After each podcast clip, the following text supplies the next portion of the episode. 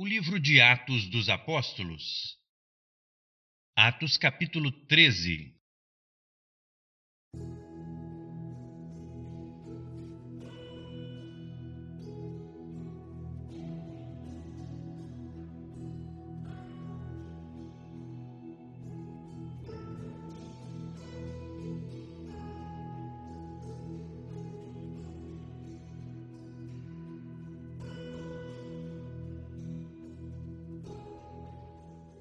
Olá! Estamos enchendo o nosso coração com a palavra. No capítulo 12, lemos sobre a morte de Tiago, apóstolo do Senhor, e o livramento que Deus deu a Pedro, tirando-o da prisão através de um anjo. Lemos também sobre a morte de Herodes, consumido instantaneamente pela ira do Senhor.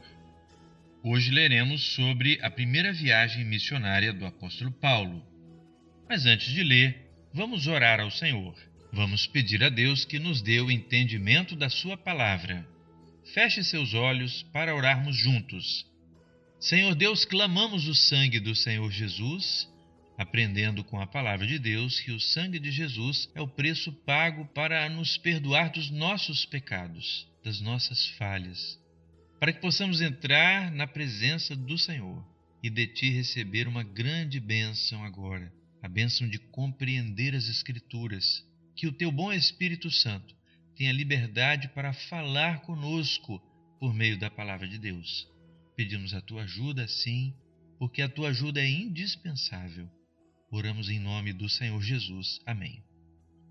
Muito bem, vamos começar a leitura e, se você puder, acompanhe na sua Bíblia, onde você pode fazer anotações daquelas passagens pelas quais o Senhor falar com você ou que você tenha alguma dúvida para que possa esclarecê-las depois.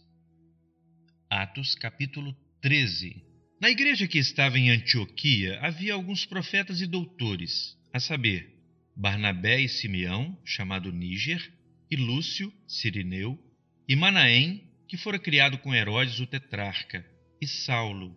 E, servindo eles ao Senhor e jejuando, disse o Espírito Santo: Apartai-me a Barnabé e a Saulo para a obra a que os tenho chamado.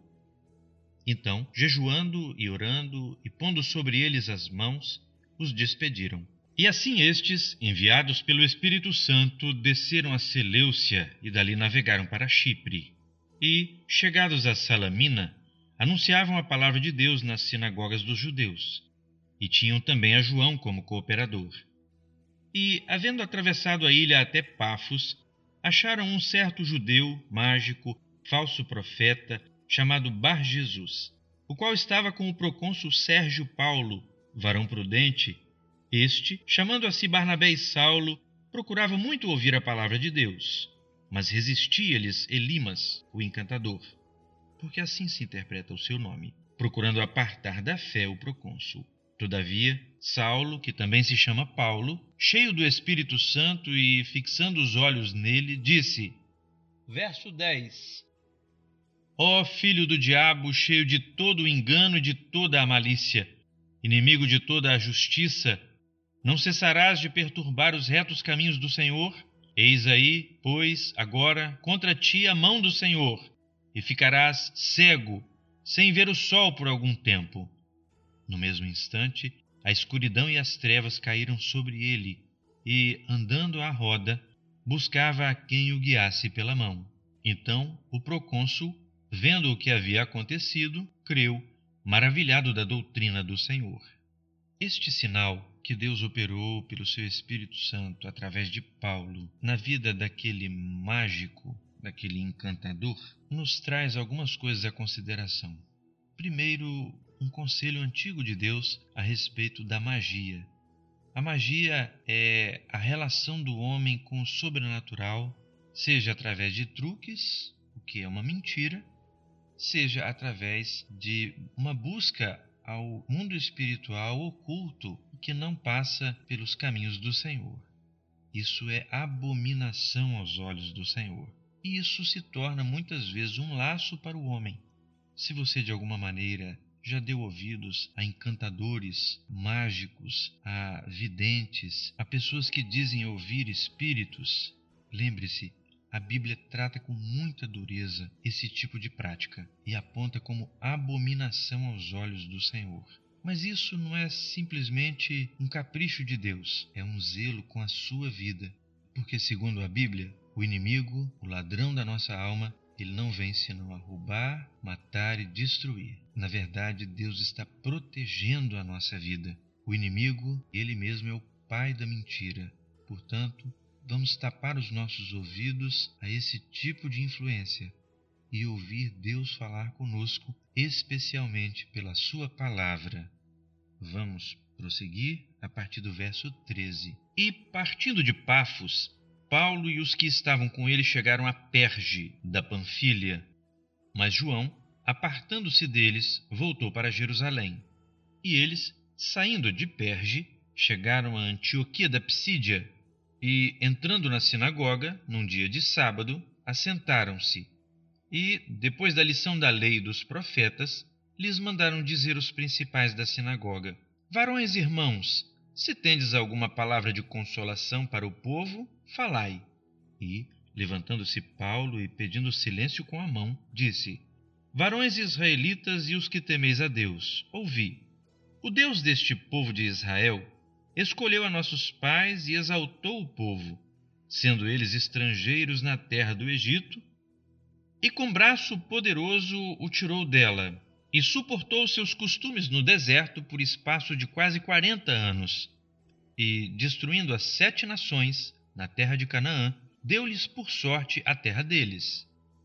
Verso 20 E, depois disto, por quase quatrocentos e cinquenta anos, lhes deu juízes até ao profeta Samuel. E depois pediram um rei, e Deus lhes deu por quarenta anos a Saul, filho de Quis, varão da tribo de Benjamim. E, quando este foi retirado, lhes levantou como rei a Davi, ao qual também deu testemunho e disse: Achei a Davi, filho de Jessé, varão conforme o meu coração, que executará toda a minha vontade da descendência deste, conforme a promessa, levantou Deus a Jesus para Salvador de Israel. Tendo primeiramente João, antes da vinda dele, pregado a todo o Israel o batismo do arrependimento. Mas João, quando completava a carreira, disse: Quem pensais vós que eu sou?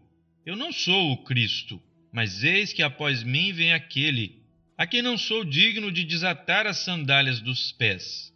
Varões irmãos, filhos da geração de Abraão, e os que dentre vós temem a Deus.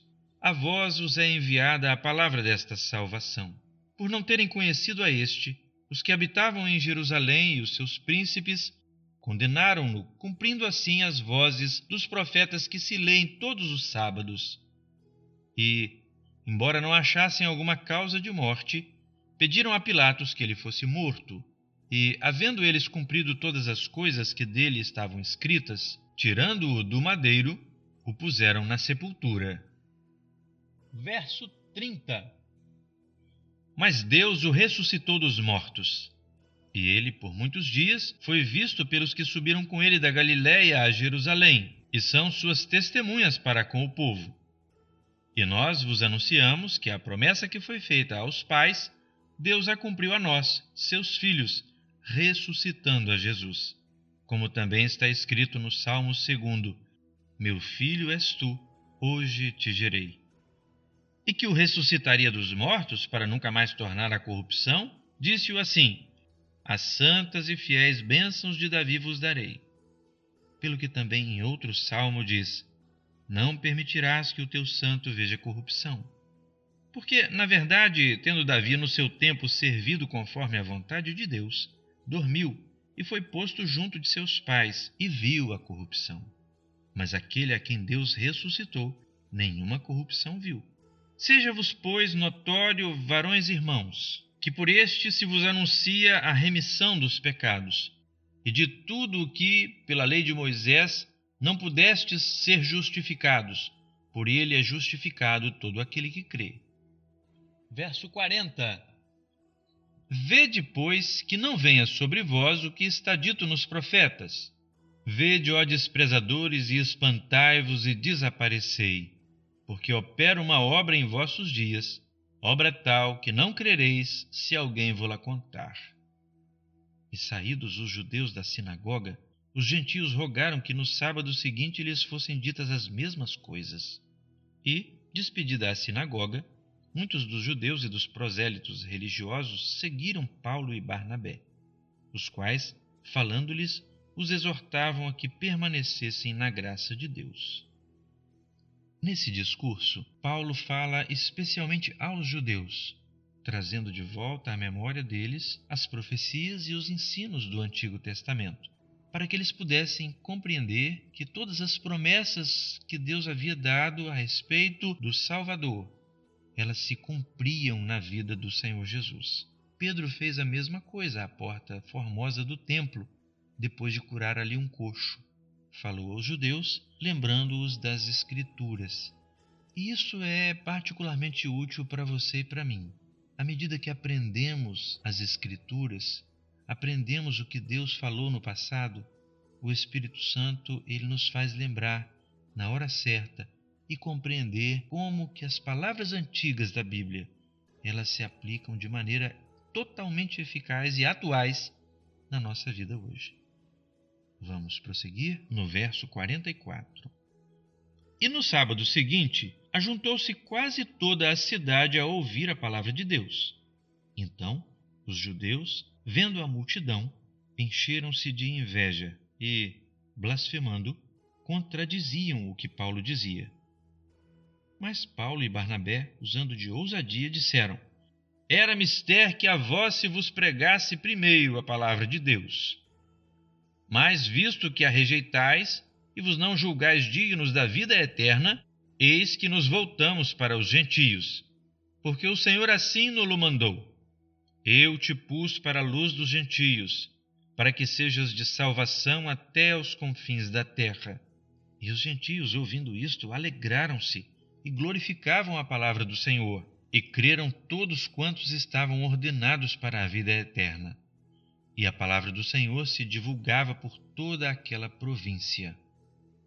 Verso 50 Mas os judeus incitaram algumas mulheres religiosas e honestas e os principais da cidade e levantaram perseguição contra Paulo e Barnabé e os lançaram fora dos seus limites. Sacudindo, porém, contra eles o pó dos pés, partiram para Icônio e os discípulos estavam cheios de alegria e do Espírito Santo. Que Deus nos abençoe.